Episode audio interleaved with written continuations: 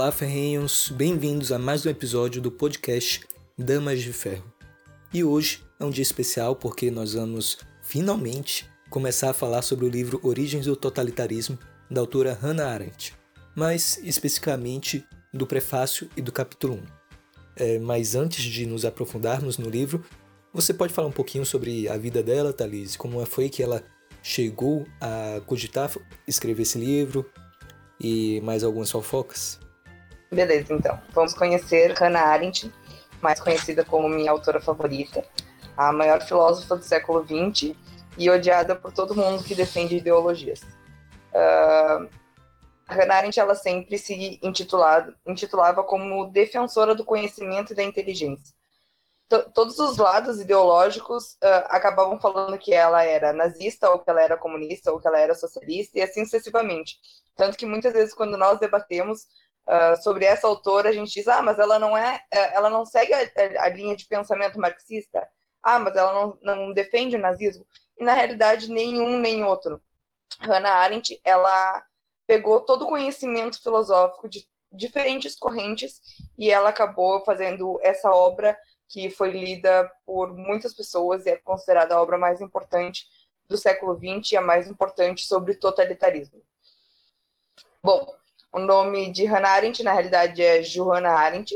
Ela é de origem judia, nasceu em Hannover, na Alemanha, em 1906. Como uma maravilhosa e excelentíssima libriana, ela nasceu no dia 14 de outubro. Ela perdeu o pai uh, cedo, eu acho, salvo engano, ela tinha dois, três anos, e depois ela viveu sempre com a mãe dela. Ela sempre foi muito inteligente, e já na adolescência ela uh, entendia, compreendia e explicava Immanuel Kant, que é um dos filósofos mais complexos, eu acho que talvez só perde para Nietzsche. Depois disso, ela já se apaixonou pela filosofia e ela ingressou na Universidade de Marburg. Uh, e ela conheceu Heidegger, que todo mundo conhece, que ele é um filósofo nazista, apoiador de Hitler até, o, até quase o final. Uh, no finalzinho ele voltou um pouquinho e recuperou o bom, o bom senso ele foi professor dela e eles tiveram um romance na universidade, os dois.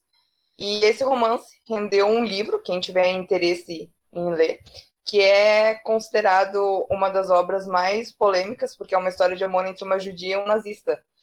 A, o título da obra é Hannah Arendt e Martin Heidegger, História de um Amor. Foi publicado no Brasil no ano de 2019, em português. E não é muito caro, é bem baratinho, bem tranquilamente. Dois anos depois que ela entrou na, na universidade, ela transferiu a sua graduação para Freiburg e ela se tornou doutora em filosofia em 1928. Quando o nazismo ascendeu, ela acabou se ligando, digamos assim, com correntes antinazistas dentro da academia. Ela não foi para aquela militância propriamente de rua no início, até porque não era o ambiente dela. E nós sempre falamos bastante disso, né? Que existem vários tipos de militância. E ela fazia a militância mais intelectual, deixa eu luz. A militância mais intelectual. Mas, enfim, depois, com tudo que aconteceu, ela acabou indo para a militância da rua, porque, querendo ou não, ela precisava defender o que ela acreditava, não só enquanto filósofa, mas também enquanto pessoa. Durante toda essa trajetória, ela foi capturada pelos nazistas e ela foi para uma prisão. E ela conseguiu fugir oito dias depois.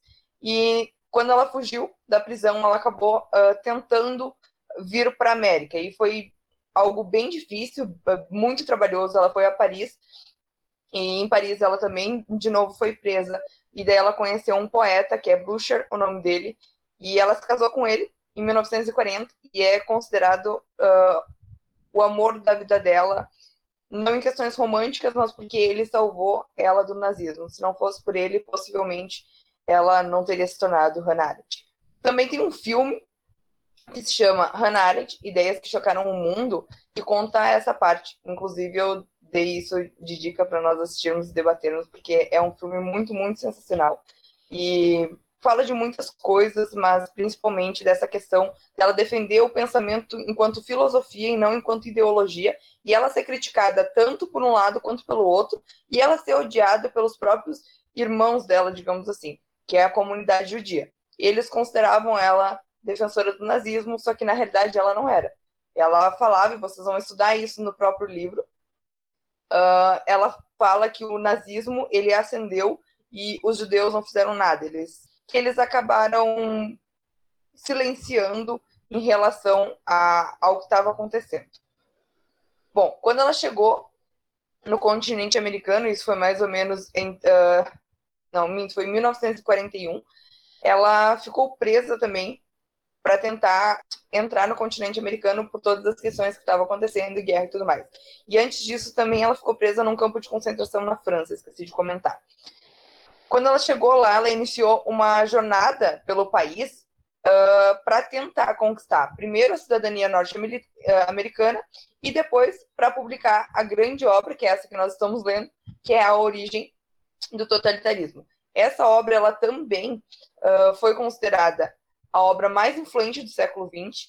Ela é hoje considerada a obra mais importante uh, sobre regimes totalitários e também uma obra bem rica em história, não só em aspectos filosóficos, mas em, também em alguns episódios que ela narra durante o livro. Eu acredito que a, que a Esther vai falar isso mais para frente.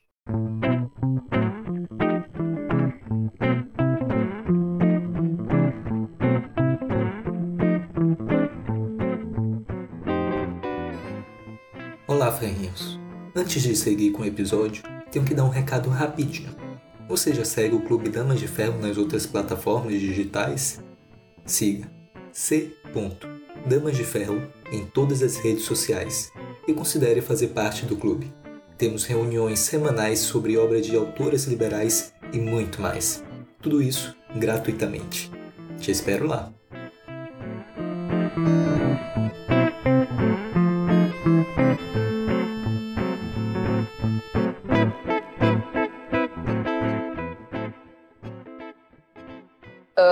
Vou fazer só um breve resumo da a, como ela dividiu a obra para a gente conseguir entender o restante.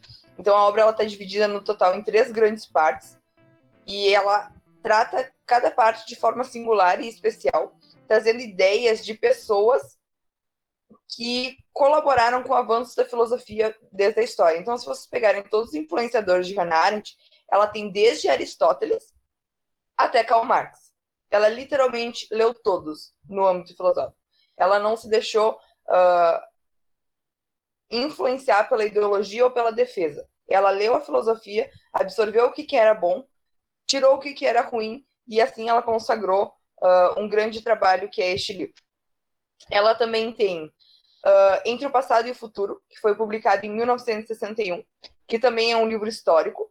E aqui ela faz uma abordagem mais de ciência política, uh, porque teve uma época da vida dela que os todo mundo criticava ela, dizendo que ela era nazista na América, por conta dessa obra, que é a que a gente vai ler. E ela disse que ela não era mais filósofa, que ela não tinha mais o porquê falar de filosofia se as pessoas achavam que filosofia era uma ideologia. E ela disse, então, vamos fazer política. E ela escreveu esse livro. Esse livro, inclusive, foi o único que eu não li ainda dela. E se alguém quiser me dar de presente, aceito. Uh, depois tem Eichmann em Jerusalém, que é sobre, sobre aquele aquele julgamento daquele nazista que uh, deu o que falar, uh, deu bastante problemas, porque acabou que ele falou que ele só fazia o que ele mandava, né? Então teve bastante debate moral. O nome é Eichmann, ou Eichmann, que está presente no livro Eichmann em Jerusalém. Muito interessante, quem quiser procurar, pode olhar lá. É, é, nessa questão, e ela foi, ela foi convidada para ir até lá e ela assistiu todo o julgamento e ela depôs um julgamento e não que ela defendeu ele, mas ela disse que ela entendia a pressão da violência que ele estaria sofrendo caso ele não obedecesse aos comandos do regime nazista. Então é um livro muito polêmico. Mais uma vez ela foi odiada por todo mundo por escrever esse livro. Então toda vez que tu não que ela não falava o que a maioria, o que a massa gostava de de escutar, ela era criticada. Sempre isso, tanto no senso comum quanto na academia. Depois ela publicou, em 1968, Homens em Tempos Sombrios, que é um livro uh, muito, muito sentimental, eu vou usar essa palavra, porque eu chorei quando eu li ele. E ela fala exatamente sobre a manipulação das massas. Tem um capítulo em Origens do Totalitarismo que ela fala sobre isso, mas nessa obra em específico, ela entra mais profundamente no lado psicológico da filosofia e ela acaba uh, falando como que isso, como que o comportamento do homem, quando ele está uh, ah, não em um coletivo, ela não é uh, individualista, mas quando ela tá, quando esse, quando o comportamento ele é manipulado pela, pela massa, pelo coletivo, ele acaba levando a regimes totalitários. Uh, por fim, ela, ela lecionava numa universidade em, nos Estados Unidos e ela foi retirada dessa convidada a sair dessa universidade por conta do pensamento dela, por conta da defesa das ideias dela. E eles tiraram ela dessa universidade, convidaram ela a sair e ela acabou lecionando de forma individual para alguns alunos que tinham interesse em conhecer uh, as obras, as ideias dela. Então, mais ou menos parecido com o que a Ayn Rand fez, ela também fez. Ela foi por um por um e, e foi dando aula. Mas depois ela foi, ela retornou a lecionar, só que agora numa outra escola, que eles aceitaram na realidade as ideias dela enquanto filósofa e eles falaram, eles eram total liberdade, falaram que não iam questionar nenhum tipo de abordagem que ela fizesse, nenhum tipo de defesa. E é muito interessante, tem uma cena do filme que, que faz essa comparação, né? Na outra universidade, onde ela não tinha liberdade de falar sobre a filosofia do qual ela tinha construído, que ela tenta abordar essa obra que ela escreveu sobre o julgamento do Eichmann e como que foi na outra escola. Então, são mentalidades bem diferentes em um curto intervalo de tempo. Mas o quanto ela teve que lutar para conseguir colocar as ideias dela uh, dentro da academia, porque a academia ela era tão fechada quanto é hoje. Então, nós não avançamos nem um pouco, nós não mudamos, ela, ela sempre foi fechada. E ali era muito mais complicada a situação, a situação porque ela estava lidando com uma grande, com uma grande, um, um, grande fenômeno histórico, né, que era o nazismo e o quanto isso prejudicou, o quanto isso acabou matando pessoas e afins. Então era algo muito complexo. Em 1970, ela depois, ela já estava equilibrada, digamos assim, em questões de carreira. Ela acabou perdendo o marido dela e em 75 ela morre de um ataque cardíaco fulminante quando ela tinha apenas 69 anos. Então ela tem um grande legado não só na filosofia como na teoria política.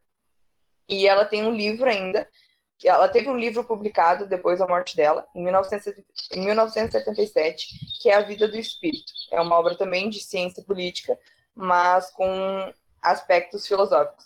Uma, uma grande. Tem uma frase dela que eu gosto muito, é uma frase bem curta, e ela usa neste livro, vocês vão achar, agora não vou lembrar qual parte que ela fala isso, mas ela diz que ela sente amor pelos amigos dela e não pelo povo. Então, ela defende exatamente as pessoas que ela ama, e não um grupo, ou uma classe, ou uma religião, enfim. E ela sempre defendeu isso até o fim da vida dela. E, enfim, essa é a Hannah Arendt, por isso que eu gosto bastante dela. Ela tem várias vertentes de filosofia, tem várias análises. Neste livro vocês vão ver partes onde ela trabalha bastante o marxismo, partes onde ela critica o marxismo, e assim sucessivamente. Tem uma outra obra dela também que é muito importante, quem tiver interesse em ler, que é uma obra, uma obra bem pura de filosofia, então trata da filosofia pura, que é a condição humana. É um livro muito pesado, mesmo de verdade, assim, ele acho que tem 300 e poucas páginas de filosofia, tipo, tu tá lendo 300, 300 páginas de Aristóteles, é mais ou menos isso. É bem pesado, mas é uma obra bem importante, então quem gosta de filosofia e tiver interesse em ler, e se vocês quiserem, tem um monte de fofoca dela na internet, gente. Quem gosta disso, pesquisa, que é bem interessante. Ainda mais sobre o romance dela com o nazista. Não, você tá vendo, né? Ela quer deixar de Ah, não, mas olha só. É... Eu acho justo falar tudo. Jogar na roda. Não! A Thay, ela falou um pouquinho sobre a autora. Eu vou levantar os pontos principais que a gente leu do prefácio do livro, do prefácio da primeira parte, que fala sobre antissemitismo, e, a primeir, e o primeiro capítulo. Então, vamos lá. O prefácio do livro em si, ela basicamente dá uma introdução de que ela fala mais ou menos a época que ela, que ela escreveu, que foi aquela época de, da, das guerras, quando aconteceram as duas guerras. E ela menciona que foi uma guerra, que foi uma época de muita instabilidade. Então foi quando as pessoas elas estavam ali realmente sem saber para onde ir. Então elas não sabiam, hoje elas estavam bem, amanhã poderiam não estar. Então elas estavam numa instabilidade na vida delas muito grande. E principalmente elas se sentiam assim que elas dependiam muito do poder estatal.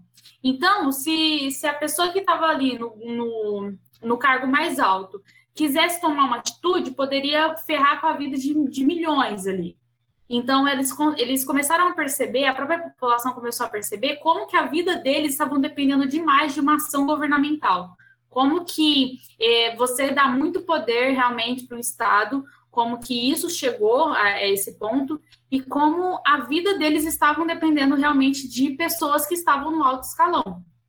E juntando isso e toda essa instabilidade, as pessoas estavam meio, meio mal naquela situação toda e elas ficaram um pouco traumatizadas. E ela mesma fala que depois que isso passou, inclusive, as pessoas elas perderam um pouco aquele anseio de retorno, de restauração à antiga ordem mundial. Então, ela é, foi tanto que aí você pode relacionar com outros livros, com outras, com outros tipos de cultura, que quando a gente percebe que realmente após a Segunda Guerra Mundial, como que foi uma, uma época de grande ruptura com o antigo, onde as pessoas elas começaram a ter certos comportamentos e, a, e começaram a prof, é, proferir novas ideias e novos tipos de arte, novos tipos de conteúdo que elas começaram a consumir, que foi realmente tentar trazer uma ruptura muito grande com o que era antigamente mais popular antes das guerras. Então, ela falou basicamente isso, que, é, que depois das guerras, já que foi uma época de intensa instabilidade e com grande poder estatal, que as pessoas se sentiam, tipo, sem força própria de poder fazer nada, quando as guerras acabaram, elas sentiram essa vontade de trazer uma ruptura gigantesca com o que era antigamente, o que era pautado a história antes das guerras. Então, basicamente é isso que ela traz no, no prefácio do livro, para dar uma introdução de como que estava a cabeça das pessoas naquela época e o que, que deixou de consequência após a Segunda Guerra. Uh, vocês lembram, eu não sei quem estava na, nas discussões e quem não estava, mas quando nós lemos Rose Wilderlane, uh, ela falava a mesma coisa lá atrás, né, antes da Segunda Guerra. E Hannah Arendt, ela tem praticamente uma visão... Uh, é, é bem próxima de Rose Wilderlane, porque ela diz que a guerra ela manipulou, ela coloca o indivíduo e ela utiliza Locke para explicar isso. Ela coloca o indivíduo com tanto pavor de morrer, com tanto medo, que ele é capaz de qualquer coisa para sobreviver. Então, ela defende um egoísmo do indivíduo. Ela não utiliza essa palavra, mas ela defende um egoísmo do indivíduo porque ela traz que tudo, todos os horrores que aconteceram na, na pós da Segunda Guerra colocou o indivíduo com tanto num, numa posição de tanto medo e tanto pavor de morrer que a cultura e a psicologia após isso mudou drasticamente, como se nós tivéssemos uh, tá, mas como a cultura e a psicologia elas tivessem renascido, só que renascido num aspecto negativo quando nós olhamos para a é, Primeira Guerra, nós tínhamos. Nós não. Quem estava lá. Eu já estou me declarando que eu sou um vampiro, nossa. Tenho que parar com isso. É, eles pensaram que aquela foi o, foi o máximo de ruptura que existia com o antigo, né? Só que quando eles viram a Segunda Guerra Mundial e viram as consequências dela, as mortes que houveram nela, então foi uma ruptura talvez ainda maior que nunca houve em nenhum momento. E tem uma citação que a Hannah Arendt colocou aqui, que eu até anotei, é que ela falou que o antissemitismo, não apenas o ódio aos judeus, o imperialismo, não apenas a conquista, e o totalitarismo, não apenas a ditadura, um após o outro, um mais brutalmente que o outro, demonstraram que a dignidade humana precisa de nova garantia. Somente encontrava em novos princípios políticos e em uma nova lei na terra cuja vigência dessa vez alcance toda a humanidade, mas cujo poder deve permanecer estritamente limitado, estabelecido e controlado por entidades territoriais novamente definidas. Eu não me lembro em que época ela escreveu esse livro, mas basicamente está falando da ONU. Não sei se é isso, estou fazendo uma interpretação errada, mas de que deveria. Esse livro foi escrito entre 40 e 50. É, então pode estar relacionado, porque a ONU ela surgiu logo após a Segunda Guerra Mundial para estabelecer os, a paz, entre aspas, né? Mas então me parece que ela estava falando aqui é de uma organização mundial que pudesse controlar e dar uma dignidade humana para impedir novas guerras, novas atrocidades como ocorreu na Alemanha e em toda a Europa, inclusive no Japão, Estados Unidos, e que mas que esse poder deve, é claro, estar estritamente limitado e estabelecido a uma, algumas normas bem estritas. Uh, tu, fez uma citação, eu achei uma citação aqui que é muito interessante, que eu acho que, que casaria muito com o que tu disse, Gu, que está é, na página 33, quem quiser procurar. Ela diz assim: Foi simples como ocorreu esse processo. Cada classe social que entrava em conflito com o Estado virava antissemita, porque o único grupo que parecia representar o Estado, identificando-se com ele servilmente, eram os judeus. Então aqui vocês já entendem o porquê que ela é uh, odiada, né? Essa frase ela tenta justificar o porquê que o antissemitismo uh, existiu nessa época antes de surgir a ONU, eles tinham feito a Liga das Nações, né? Que foi uma organização com o intuito que a ONU tinha, só que falhou.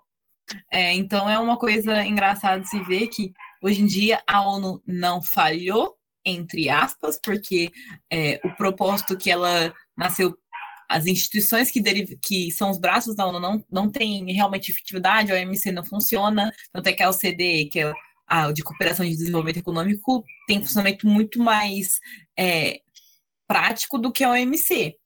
E que naquela época de atrás, quando tinha a Liga das Nações, ela foi desfeita justamente com a eclosão da Segunda Guerra Mundial. Enfim, conhecimento aí, né, galera?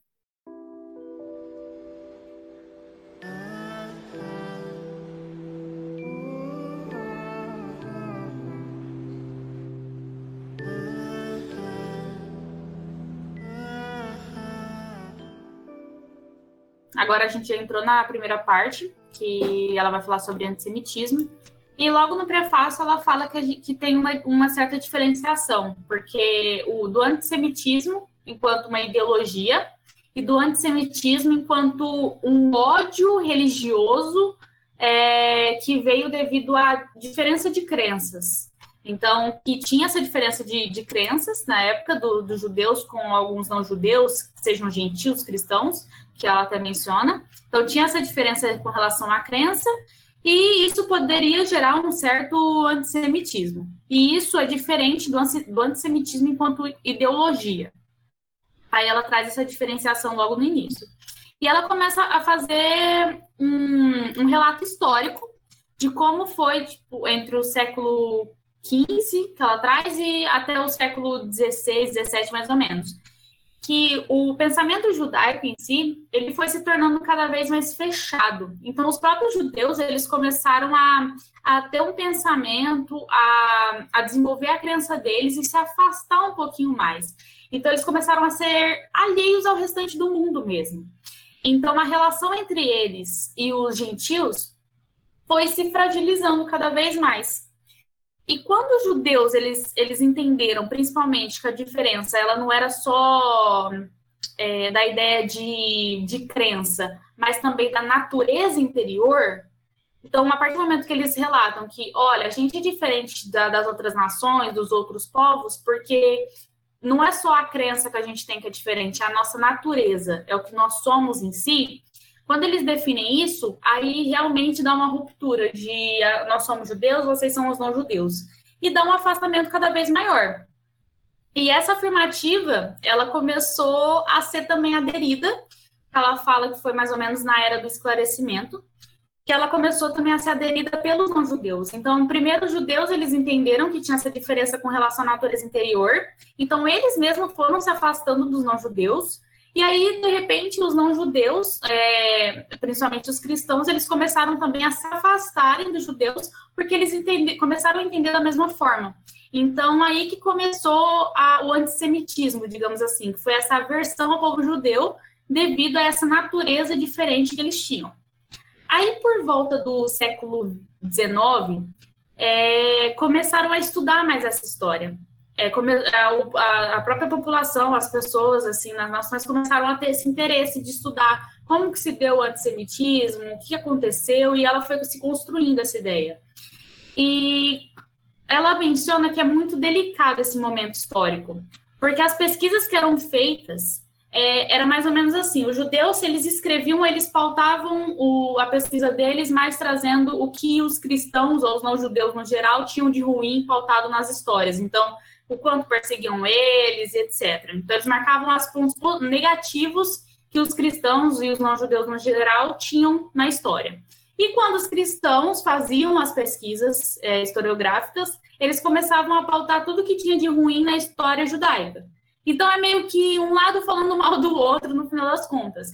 Isso gerou uma, um, um, tipo de pesquisa que ela fala que foi um pouco problemático, porque se você lê um falando, você, você tem um ponto de vista. Se você lê o outro, você tem outro ponto de vista. E isso ela fala que não, não é uma coisa bem feita, não, não, se prende à verdade, ao esclarecimento.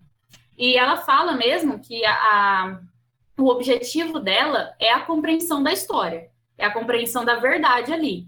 Ela não, não, não quer pender para um lado, não para o outro. É exatamente o que a Thay falou. Por isso que ela irrita tanta gente. Ela não escolhe um lado. Ela simplesmente estuda e coloca ali o que aconteceu. E ela lida com isso. Tem uma parte também, mas acho que aí já é o capítulo 1, não lembro, que ela fala que ela até critica, não, acho que é no capítulo 1 mesmo, que ela critica as pesquisas que foram feitas também durante as guerras.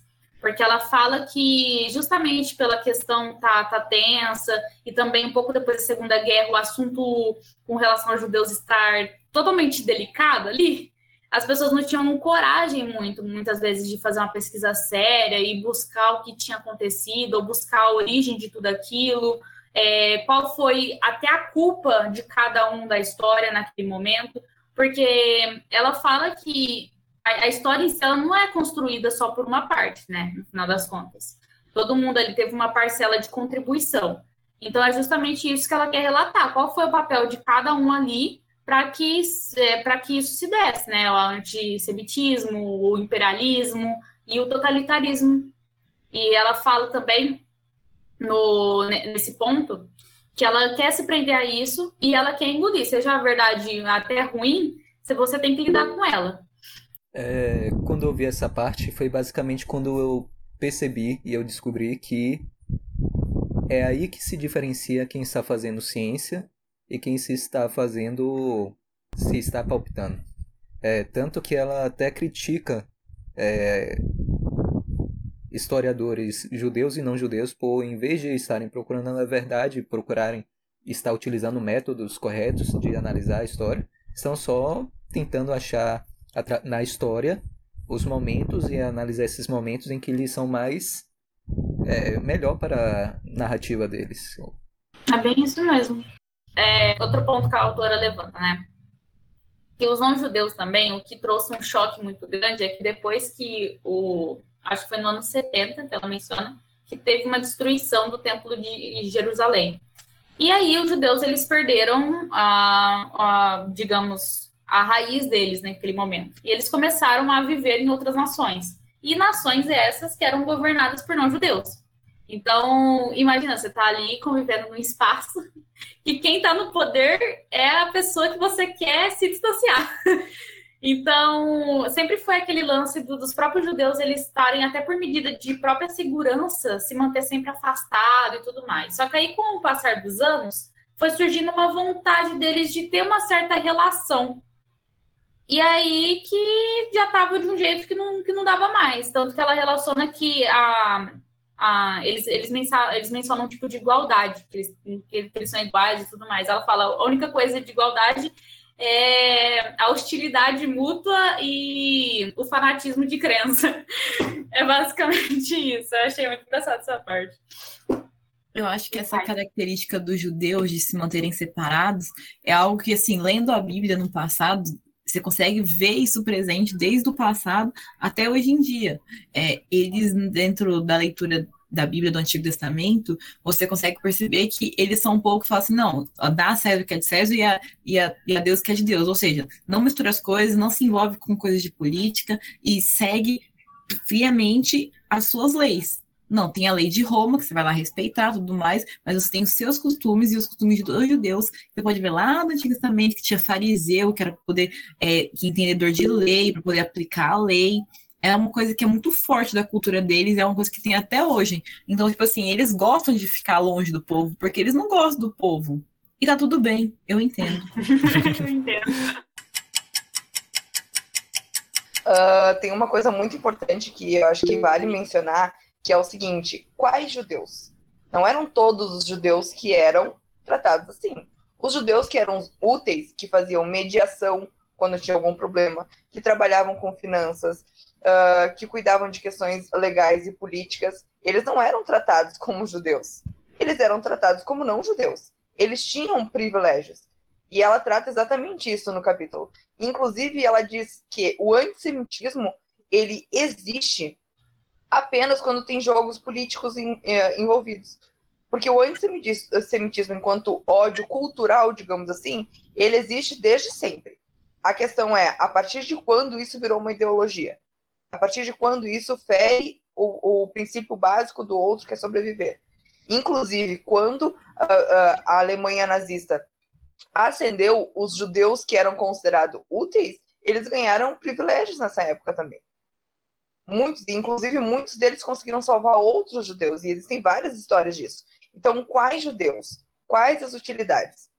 Então, a gente precisa ter bastante uh, cuidado com essa parte, porque. E aí, a acusação forte de, de Hannah Arendt, porque ela disse: ok, vocês viram algo crescendo, vocês viram o antissemitismo expandindo, a França, deixa eu só olhar bem qual, qual era a década.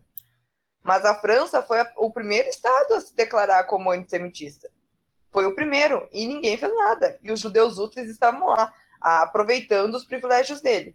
Então, é, a crítica dela começa isso. Os liberais, que defendiam uh, o indivíduo, não sei, uh, os direitos individuais, eles também colaboraram para o antissemitismo. Então, assim, a gente precisa saber, uh, sempre falar, infelizmente, a gente precisa fazer um recorte, porque não eram todos os judeus que eram tratados dessa forma. Não. O judeu que ele tinha utilidade para a sociedade, ele era tratado como não judeu e ele tinha privilégios. Inclusive, muitos deles acabaram se afastando e conseguindo sair antes por conta desse privilégio que eles tinham para ir viajar para outros países, coisa que o judeu, o judeu comum, digamos assim, não, não tinha esse negócio do judeu ser um grupo separado, separado economicamente, mas é que tem, tem várias histórias de, sobre como que isso foi construindo ao longo do tempo. Então, para começar, tu tinha, ah, conforme expandia o, quase toda a Europa é, é, cristã, ou é ortodoxa, ou é católica, e daí conforme foi expandindo, os judeus iam sendo expulsos dos lugares. Então, tu vai ver, tipo, se você ver a história do Silvio Santos, por exemplo, aí ele fala que o nome dele é Senhor, porque significa Senhor, porque o, tinha, ele foi expulso da, de Castela porque tinha os reis católicos, que era Isabela e o, e o Ferdinando, que expulsaram então os judeus da, da Espanha. A Itália também é a mesma coisa, eles foram, foram sendo expulsos e eles foram, toda vez que eles eram, eles eram expulsos, eles eram, por isso que o judeu geralmente é concentrado, assim, tem tipo alguns países que é concentrado. E tinha alguns países que eles traziam e davam vantagens para os judeus se estabelecer ali. Tem um, tem um grupo de nômades, inclusive, sabe, se vocês for ver os, os unos, tinha um tipo de uno, que é os casar, eles eram um, um grupo que, quando surgiu o cristianismo, eles convidaram os judeus e o país todo são judeus, mas era, era uno, entendeu? Não é a visão de, de um de um, tipo um asiático em cima de um cavalo atirando flecha nos romanos, não é a visão de um, de um judeu que tu vai ter que tu vai ter hoje em dia, por exemplo, culturalmente. E conforme sempre que eles eram chamados para esses lugares, eles chamavam as comunidades, eles tinham leis próprias. Então, tu tem a lei da usura. O, o católico não pode não pode emprestar dinheiro a juros. O judeu não é católico, então ele empresta dinheiro a juros. Ah, por que, que, banco, por que, que tem muito banco tradicional judeu? Porque tradicionalmente se continha alguns bancos e algumas operações financeiras, porque tinha a lei para os católicos. Se não é católico, tu não faz. Então, nesses países, tu tem toda a liberdade de, de, de emprestar dinheiro ou trabalhar com isso na, sem, sem depender das leis religiosas de outras coisas. Entendeu? O, não é tipo que nem os ortodoxos ou, ou, ou o Islã ou os católicos tinham uma autoridade religiosa para dizer o que tem que fazer ou não. Eles fazem o que eles querem, porque eles são mais, no geral, às vezes, porque eles são mais livres, eles têm a possibilidade de, de se destacar financeiramente. Inclusive, ela fala que os nazistas eles só conseguiram é, como começaram a perseguição contra os judeus, conseguiram realmente se fortalecer depois que os judeus eles perderam os cargos públicos e os cargos de maior status ali dentro. Então, os judeus já estavam enfraquecidos quando os nazistas começaram essa perseguição. Por isso que foi mais, até mais fácil para eles fazerem isso. Não, o Lucas falou isso agora e eu lembrei de uma coisa muito importante, que o movimento uh, antissemita, ele ganhou força através dos banqueiros, né? Então, os banqueiros tradicionais foram exatamente os primeiros a alimentarem o antissemitismo na Europa. Então, foram através desses banqueiros tradicionais que o antissemitismo começou a, florescer, porque eles falavam que os judeus, eles não uh, contaminavam, mas eles eram errados dentro da sociedade, então eles não podiam estar ali. E o mais engraçado disso tudo é que quando descobriram os, os primeiros escândalos de corrupções nesses bancos, foram exatamente os judeus que trabalhavam lá nesses bancos que descobriram. Inclusive, nesse primeiro capítulo, a Hannah fala sobre isso. O quanto os judeus eles conseguiram uh, desmascarar a corrupção dentro do sistema econômico em, vários lugares onde eles estiveram. Não apenas no sistema, não apenas em banco, mas também na política. Eles descobriram a corrupção uh, em vários uh, locais que eles conseguiram assumir cargos de relevância, né? Então, por mais que eles tinham, por mais que eles buscavam lugares onde eles poderiam ser livres, automaticamente eles zelavam pelas, pela palavra, né? Então, a palavra de um judeu valia muito mais do que a assinatura dele, digamos. E eles eram muito justos, e essa justiça que eles mesmos acreditavam acabou desmascarando vários escândalos durante a história, e isso, digamos que não colaborou muito para que eles conseguissem ganhar espaço numa sociedade repleta de não-judeus. Para encerrar o, o prefácio da primeira parte, ela ressalta uma coisa importante, que ela fala que ela vai tentar quebrar um pouco com isso, que a gente sentiu muito na pele recentemente, que é a ideia de você relacionar essa ideia de antissemitismo e até a ideia que ela menciona de racismo, você, você relacionar essas coisas, esses elementos que estavam presentes em regimes totalitários, você relacionar como se fosse a mesma coisa que totalitarismo. Então, é aquela ideia de alguém teve uma atitude que foi antissemita, alguém teve, uma atitude que foi racista, você já chama essa pessoa de totalitária e não é a mesma coisa. E é uma coisa que ela menciona no prefácio, que ela vai trabalhar ao longo do livro, porque é, ela percebeu que tem uma tendência, que naquela época já tinha essa tendência de relacionar totalitarismo com esses elementos. Esses elementos, sim, estavam presentes em regimes totalitários, mas também estavam presentes em regimes que eram historicamente democráticos. E ela dá o exemplo até dos Estados Unidos. Estados Unidos não era um país totalitário, era um país democrático e que tinha alguns elementos que tinha em países totalitários. Então, esses elementos não são restritos e não quer dizer que é a mesma coisa que totalitarismo. É uma coisa que ela menciona que ela vai falar ao longo do livro. Mas nesse capítulo 1, se eu não me engano, ela não, não, não fala especificamente disso. Acho que ela vai acabar falando mais para frente. De qualquer forma, ela começa o capítulo 1, ela faz uma relação já no início com a propaganda nacionalista que ela estava vendo que, que tinham difundido da União Soviética ser muito parecida com o nacionalismo que estava sendo pregada pelos nazistas. E como que essa propaganda ela estava sendo utilizada como uma, um apoio aos preconceitos das massas. Então eles estavam tipo realmente usando isso como uma massa de manobra. E ela também fala que os nazistas eles só chegaram no poder quando justamente os judeus já estavam mais enfraquecidos. Foi só nesse momento que os nazistas não só não que eles chegaram ao poder, mas quando eles conseguiram realmente perseguir um pouco mais forte e ter mais argumentos realmente contra os judeus. Mas assim, a gente bem sabe que os nazistas não foram só, só não foram só eles por si só que falavam sobre isso. Já era uma coisa que já estava ali na sociedade, já era uma coisa que já estava é, sendo culminada há muitos anos, até séculos, como a gente percebe. Então, não era uma ideia que simplesmente surgiu do nada na cabeça deles. E ela menciona que tiveram até certos argumentos de porquê disso, né? É, tem as pessoas falavam que o ódio ele era organizado, ele era focado assim contra os judeus, é, porque era uma reação à importância que eles tinham e o poderio deles. E também tem quem argumente que era um jeito de você basicamente chutar em cachorro morto, assim.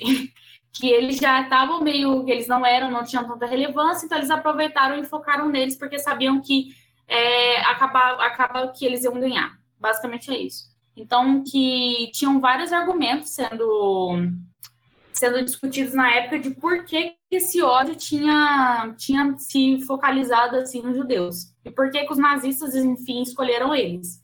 Ela até nessa parte é a parte que a Taita menciona que ela fala dos liberais, que o melhor exemplo e a melhor refutação da explicação que eu falei da deles serem um grupo inteiramente potente. Aí ela fala que é tão grata ao coração de muitos liberais está numa anedota contada após a Primeira Guerra Mundial. O antissemita alegava que os judeus haviam causado a guerra. A resposta foi: sim, os judeus e os ciclistas. Por que ciclistas? Pergunta um. E o outro: e por que os judeus? Aí ela, é nessa parte que ela cita os liberais. E ela depois, uma, depois que ela menciona esses argumentos que estavam correndo, mais para frente ela fala também de uma coisa que estava muito forte na época, que era o eterno antissemitismo. Era uma coisa que estava sendo contada que já que os judeus eles eles eles eram perseguidos, eles muita gente tinha ódio deles e tudo mais durante muitos anos da história, era meio que quase que fazia parte da natureza humana.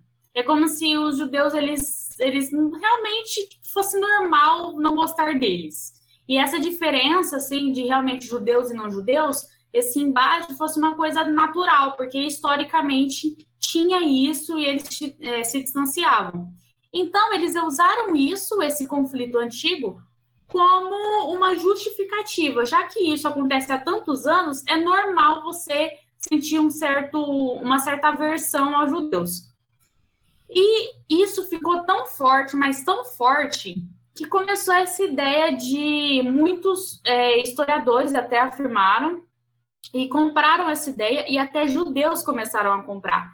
Que eles começavam, é lógico, né? Alguns judeus eles se preocupavam com a própria sobrevivência, então eles, eles se colocaram numa posição de tipo, todo mundo persegue a gente, a gente precisa se unir, a gente precisa aqui é, nos protegermos. Então, eles começaram a realmente adotar também essa teoria. Então, é a teoria que a gente escuta. Os judeus, eles são sempre perseguidos, eles são sempre maltratados, e historicamente isso é normal, é natural, e foda-se o motivo. Ela fala que, já que esse argumento ele foi tão comprado por tanta gente, que você tira também um pouco da, dessa questão histórica. Por isso que quando as pessoas vão pesquisar sobre, elas já pegam como princípio o judeu ele sofre, tem os nazistas que perseguem e historicamente eles sempre foram perseguidos e é isso. E aí você vê um monte de pesquisa historiográfica que pauta a partir desse, desse ponto. E ela fala que justamente é o que ela quer trazer. Ela não quer ser parcial assim a ponto de mexer com a história e a verdade. Ela quer analisar realmente qual foi a função de cada um. Então acabou, a grosso modo, que você tira um pouco da responsabilidade histórica dos próprios judeus nesse ponto porque você tira a relevância deles na história e o que aconteceu. Você coloca eles ali como massacrados, como perseguidos durante séculos e fica por isso mesmo. E aí, por isso que ela mesmo fala que ela, ela tentou fazer uma pesquisa que ela selecionou aspectos da história é, judaica e até do antissemitismo para poder criar uma pesquisa, uma pesquisa boa. Mas uma pesquisa que ela fala que ela quis relacionar com as origens do totalitarismo. Então, que ela até menciona que a própria pesquisa dela acerca da história judaica e do antissemitismo como um todo não é a tão profunda que deveria ser. Ela fala que deveria ter até uma pesquisa mais robusta acerca disso. Só que ela alega que do que ela tinha visto, ela conseguiu ainda ir mais profundo, mesmo não estudando todo o assunto, mesmo trazendo realmente o que ela queria para relacionar com as origens do totalitarismo, que era o que ela queria. Então, isso é legal de mencionar também, né? Como ela acha que o trabalho que ela fez foi bom, só que ela esperava que também uma outra pessoa, outros pesquisadores, realmente tratassem mais profundamente dessa história que foi meio que negligenciada. Aí ela depois ela trata um pouquinho sobre ela se, ela se relaciona muito a, a alguns aspectos é, de alguns governos que estavam tendo naquela época algumas ditaduras e ela relaciona as ditaduras modernas com as ditaduras que tinham no passado com alguns governos meio tirânicos que tinham no passado e ela fala que a diferença principal é o jeito que eles usam o terror como que eles causam medo e a ideia de extermínio e como você manipula isso com relação às massas. Ela é até é engraçado, mas é triste ao mesmo tempo. Que ela fala que por que, que, a, é, que o Stalin ele foi mais bem sucedido do que o Hitler nesse aspecto. que ela fala que o Hitler ele focou já nos judeus, então ele já definiu ali a vítima e ele deixou claro que essa vítima seria perseguida, digamos assim, mesmo que a gente saiba que ele perseguiu outros, outros grupos. A definição e... de persona que tanto o marketing digital fala, né? Exatamente. E aí, por que, que, a, que o Stalin ele foi mais bem sucedido? Porque ele só perseguia geral, ele não tinha o critério.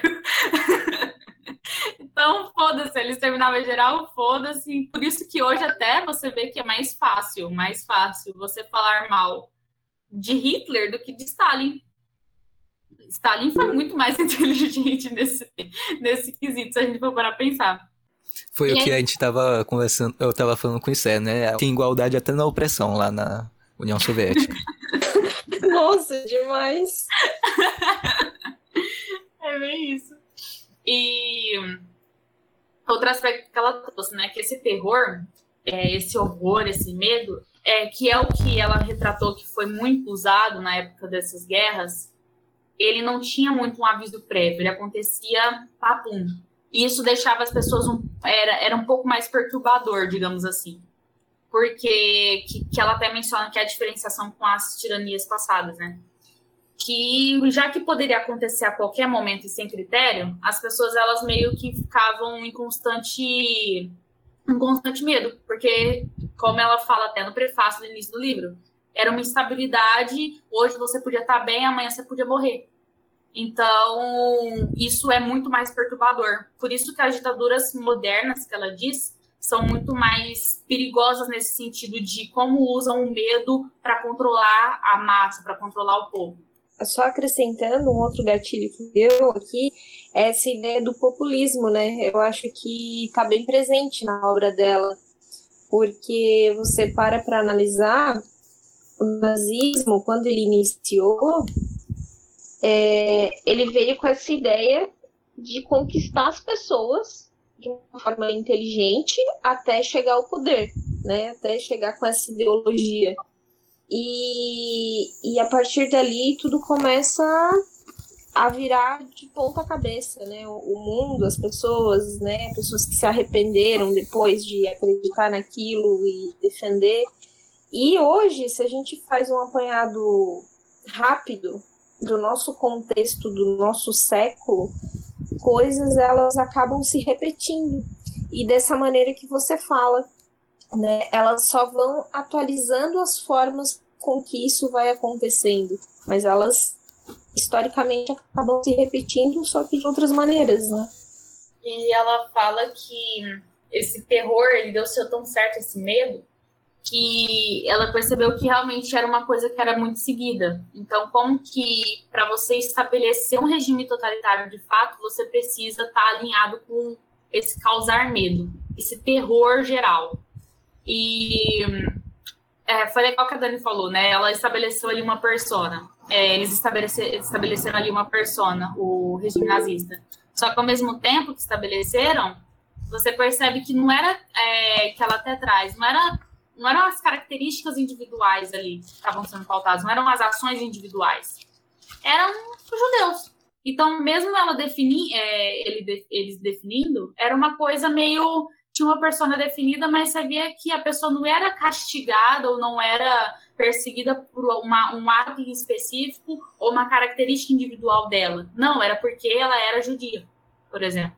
Uh, é muito importante que tu falou sobre a questão do, uh, de, do que o Hitler ele definiu essa persona, né?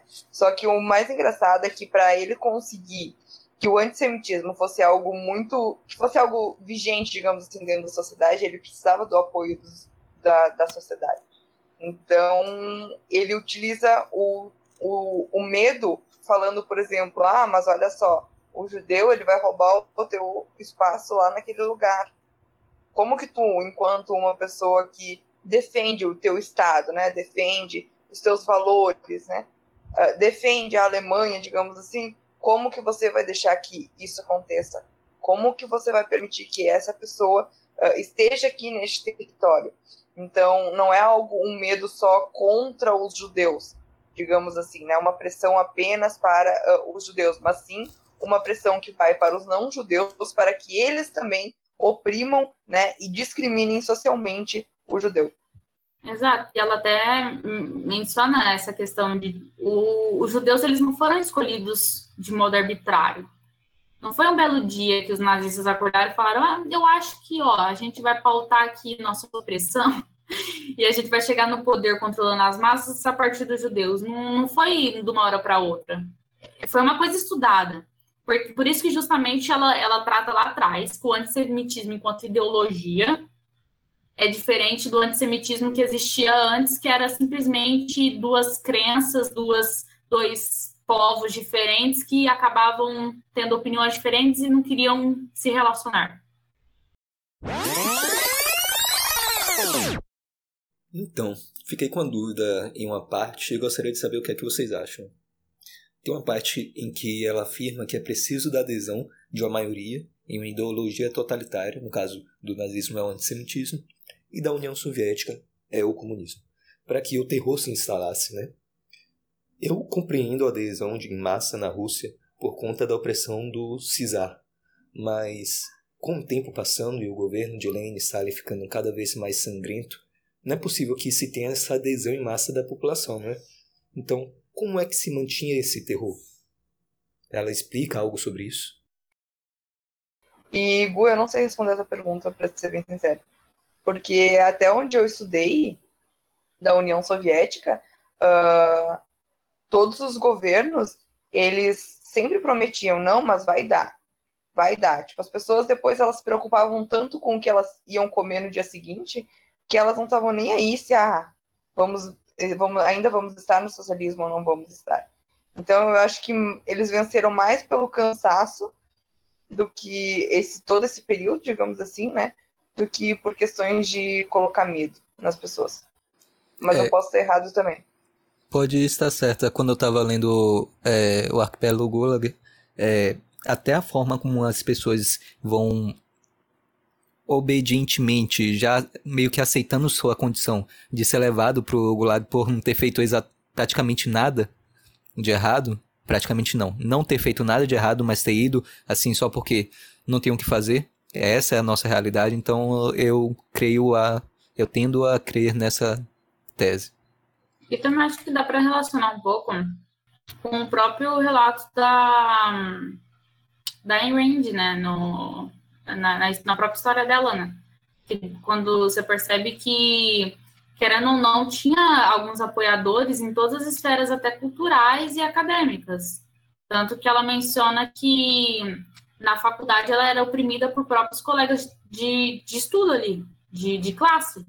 Então, foram surgindo ali entre os próprios jovens, na faculdade, é, pessoas que apoiavam ali o regime que estava sendo imposto e que perseguiam ela, entendeu? Não deixavam ela falar. Então, no final das contas, você percebe que o tipo de pensamento vigente, mesmo que seja óbvio para a gente que é totalitário, que é errado e tudo mais, vai ter sempre algum ali, em várias esferas, em esferas culturais e acadêmicas, que vai estar tá apoiando. Então, como que a gente às vezes fala, né? Como a gente é minoria na faculdade, um grupinho ali no Paz Verão, mas como esse grupinho com outro grupinho, como, com outro grupinho, ao longo da história pode fazer uma tragédia mesmo, sabe?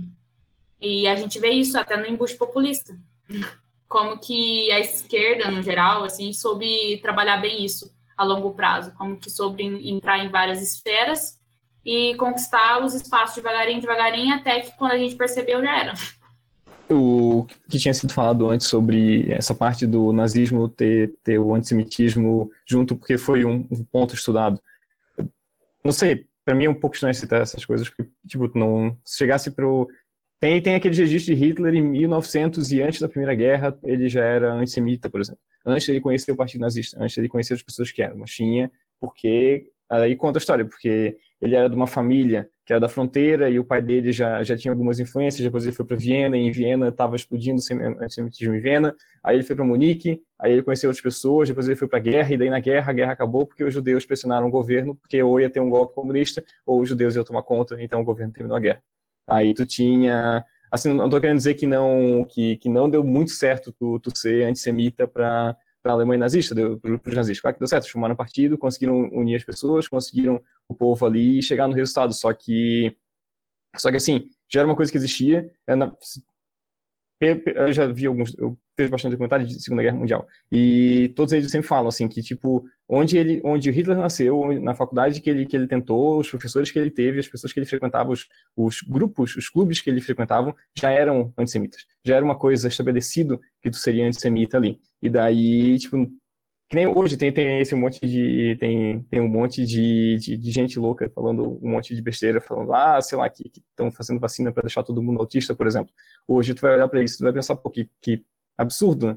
mas já é em alguns lugares é uma maioria em países como os Estados Unidos em, em alguns lugares da Europa em alguns países do leste europeu. Aí daqui a pouco vamos dizer que hoje não tem como prever. Hoje ninguém se eu chegar para a Thaís e para a Stephanie perguntar ah, daqui a 20 anos vai ter um golpe do pessoal do pessoal autista da vacina, que eles vão matar todo mundo e vão acabar com metade da população, porque não vai mais ter vacina e vai ter uma epidemia de poliomielite e vai todo mundo morrer. Falar isso agora é parece um absurdo. Mas vai que acontece. Não dá para chegar daqui a 20 anos e dizer, não, não, o pessoal anti-vacina estava estudando realmente como matar todo mundo com poliomielite. Entendeu? Mas, é, mas às vezes esses acidentes assim não certo. Às vezes, tipo, ah, já é todo mundo antissemita. Aí eu conheci outras pessoas antissemitas. Eu, é, é estranho para mim dizer que, por exemplo, Hitler não acreditava no que ele defendia porque ele provavelmente acreditava que ele defendia, ele, ele passou o ciclo todo da vida dele defendendo o que, ele acreditava, e chegou lá e, por, pela forma dele se expressar, pelo partido que ele tinha, as outras pessoas também, também concordavam com ele, entendeu? Só que, sabe, pra mim é estranho tu falar, ah, foi, foi, foi premeditado que todo mundo ia ser antissemita, e os nazistas pegaram isso porque seria popular. Parece que não parece que já, já seriam antissemitas, mas é como se, se fosse embutido que seria antissemita e não que adotou-se o antissemitismo, só para conseguir mais poder. Eu acho isso estranho, por exemplo. Não, mas ela mesmo menciona que o antissemitismo enquanto ideologia estava, desde o século XIX, estava ganhando força. Tanto que ela menciona os historiadores, que eles já estavam, já estavam em algumas pesquisas, já estavam falando sobre o antissemitismo enquanto ideologia. E aí, por isso que realmente, quando quando o Hitler, quando os nazistas chegaram ao poder e começaram a, de fato, perseguir mais ativamente, e isso ficou um pouco mais famoso, digamos, e mais aceito pela população, os judeus já tinham até perdido a maior parte dos cargos e a relevância ali entre o restante da população. Então, realmente, faz, sentido o que você falou. Tipo, historicamente, eles foram perdendo um pouco de, de relevância e foram... E, e esse antissemitismo ele foi ganhando poder a tal ponto que quando Hitler chegou, essa ideia já estava consolidada na cabeça de muita gente, com certeza. Só tem uma última frase então para caçar aqui, que eu achei legal, que ela menciona, ela faz uma relação é, de alguns historiadores e alguns filósofos da época com os sofistas. E eu achei muito, muito legal a relação que ela fez. É, eu queria só fazer, acho que, alguns uh, dois pontos sobre esse primeiro capítulo que eu acho importante. Uh, antes do, da ascensão do nazismo na Alemanha, os judeus eles buscaram uh, a fama, não a fama como a gente conhece hoje, né? A pessoa, sei lá, influencer uh, da internet. Mas não, eles buscaram uh, cargos de ascensão onde eles estariam visíveis para a sociedade para que eles conseguissem se proteger se caso isso fosse virar algo mais poderoso. E Hannah Arendt faz, uh, resume isso numa citação na página 56, que ela diz o seguinte, que politicamente esse fenômeno indicava que os judeus se emancipavam da proteção do Estado. adquiriam consciência dos laços que os uniam aos seus concidadãos, enquanto afrouxava consideravelmente a união intereuropeia entre os judeus. Socialmente, os intelectuais judeus são os primeiros que, como grupo, necessitavam e almejavam obter acesso à sociedade não judaica. A discriminação social, que significava tão pouco para os seus pais, indiferentes às relações com, com os gentios, tornou-se um problema de vital importância para eles. Então, ela traz o quanto eles estarem nesses cargos uh, de renome, digamos assim, era importante, porque foram exatamente esses judeus que, uh, querendo ou não, eles conseguiram um pouco mais de privilégio uh, antes da ascensão do nazismo, eles conseguiram viver melhor, digamos assim. E ela diz que a fama, o pensamento antissemita, ele acabou entrando na cabeça desses judeus. E eles preferiram se juntar à comunidade não judaica, defender os princípios antissemitas, do que se juntar com a comunidade judaica e sofrer as consequências uh, de um Estado nazista. Ah, tá. E ela também diz que o antissemitismo ele se tornou uma ideologia. E uma ideologia que não necessariamente tu precisava ser não judeu para defender ela. Uh, tanto que tinham judeus que uh, defendiam essa ideologia e que só uh, voltaram atrás e se arrependeram de defender o antissemitismo quando eles viram que realmente a vida deles estava em risco. Isso é muito louco de se pensar, né? Mas acontece mesmo. O... É, na realidade, eu não sei se é tão louco, porque se a gente olhar, por exemplo, o discurso feminista, ele parte do mesmo princípio as feministas dizem que as mulheres que não são feministas estão apoiando o machismo. Então, não sei. São situações diferentes, mas um discurso que ainda é vigente hoje na nossa sociedade em diferentes problemas. Não só, eu usei feminismo como exemplo, mas tem todo, outras, outras questões, por exemplo, classe social, uh, etnia, religião. Tudo isso ainda é usado, esse tipo de lógica. Então, será que eles realmente estavam errados? Ou será que eles estavam certos? É, tipo aquela ideia mesmo, igual você citou do feminismo. Às vezes você, você vê que você tem. Parece que você só tem dois lados a seguir, digamos assim. E aí você parece. Você, você vê, por exemplo, é a mesma coisa que você falou do feminismo. Você vê uma galera falando tanta asneira e dizendo que protege seus direitos. E ao mesmo tempo, do outro lado, você parece que você tem que. Parece que só tem os dois lados, na verdade não tem.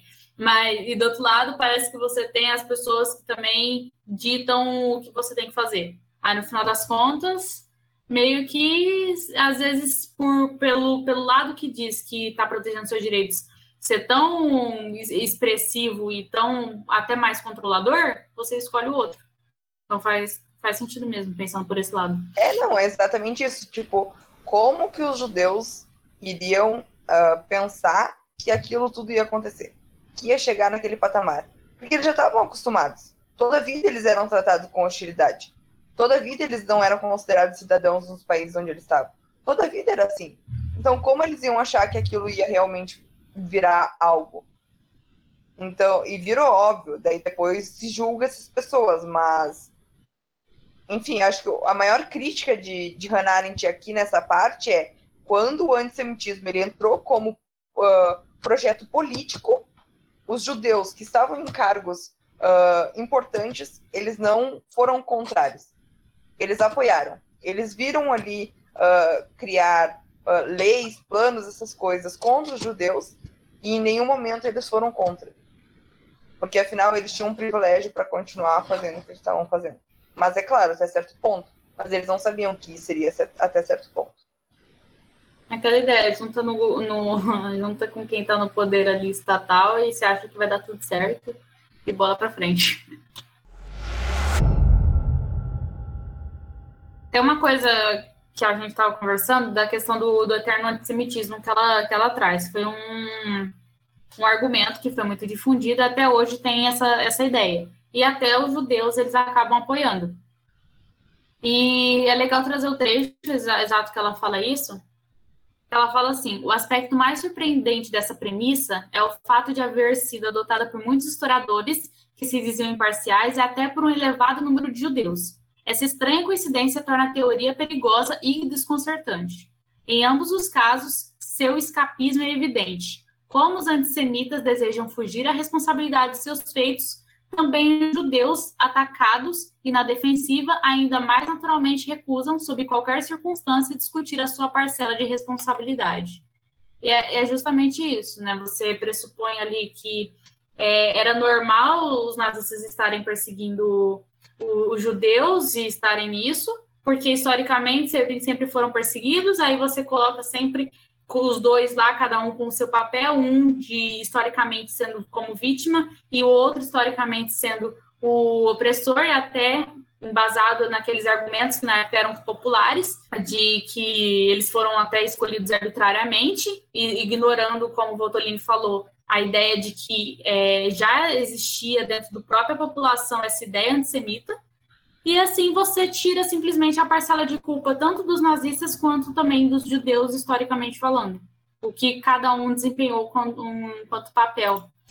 Para encerrar, um trecho que eu achei legal, como eu falei, que ela traz um pouco sobre essa questão de estudo da, da questão antissemita e a questão dos sofistas, ela relaciona. E ela fala: a diferença mais marcante, marcante entre os sofistas antigos e os modernos é simples. Os antigos se satisfaziam com a vitória passageira do argumento à custa da verdade, enquanto os modernos querem uma vitória mais duradoura, mesmo que à custa da realidade. Em outras palavras, aqueles destruíam a dignidade do pensamento humano, enquanto estes destroem a dignidade da ação humana. Eu achei muito forte essa, essa passagem, porque a gente, eu acho que a gente está vivendo numa época que realmente nunca ficou tão nítido a manipulação da verdade e dos acontecimentos. Falou tudo agora. É, essa frase foi tão profunda que eu não tenho nem palavras, inenarrável mesmo. Como a verdade, ao longo do tempo, ela consegue ser manipulada e a gente percebe isso como a partir de obras como 1984, em que George Orwell já falava em que eles manipulavam a verdade e, consequentemente, é, aquele governo totalitário estava manipulando a realidade a partir da manipulação da verdade. E hoje em dia a gente nem precisa disso, né? Os próprios teóricos sociais conseguem fazer isso sem nenhum estado totalitário, porque eles não têm nenhum rigor científico, eles não buscam a verdade em si, eles só buscam confirmar suas teorias e assim as pessoas pegam as teorias que eles colocam, que eles fazem sem nenhum rigor e aceitam. E assim as pessoas aceitam aquilo como uma realidade como tal, fato, um fato como tal. E, a, e essa frase foi, nossa, muito impactante. Foi muito bom mesmo. E é aquilo que a gente sempre sabe, né? Que historicamente a verdade ela é sempre manipulada. Mas hoje é que fica mais na cara por, até pelas redes sociais, né? Isso acontece até com mais frequência pelas redes sociais e fica mais claro também pelas redes sociais. Só que é legal você perceber que realmente, enquanto uns contribuíam para isso, tinha a autora, no caso que a gente está estudando, que enxergou o quanto isso estava sendo prejudicial e o quanto isso estava é, ferindo, né, no caso que ela fala, a dignidade da ação humana.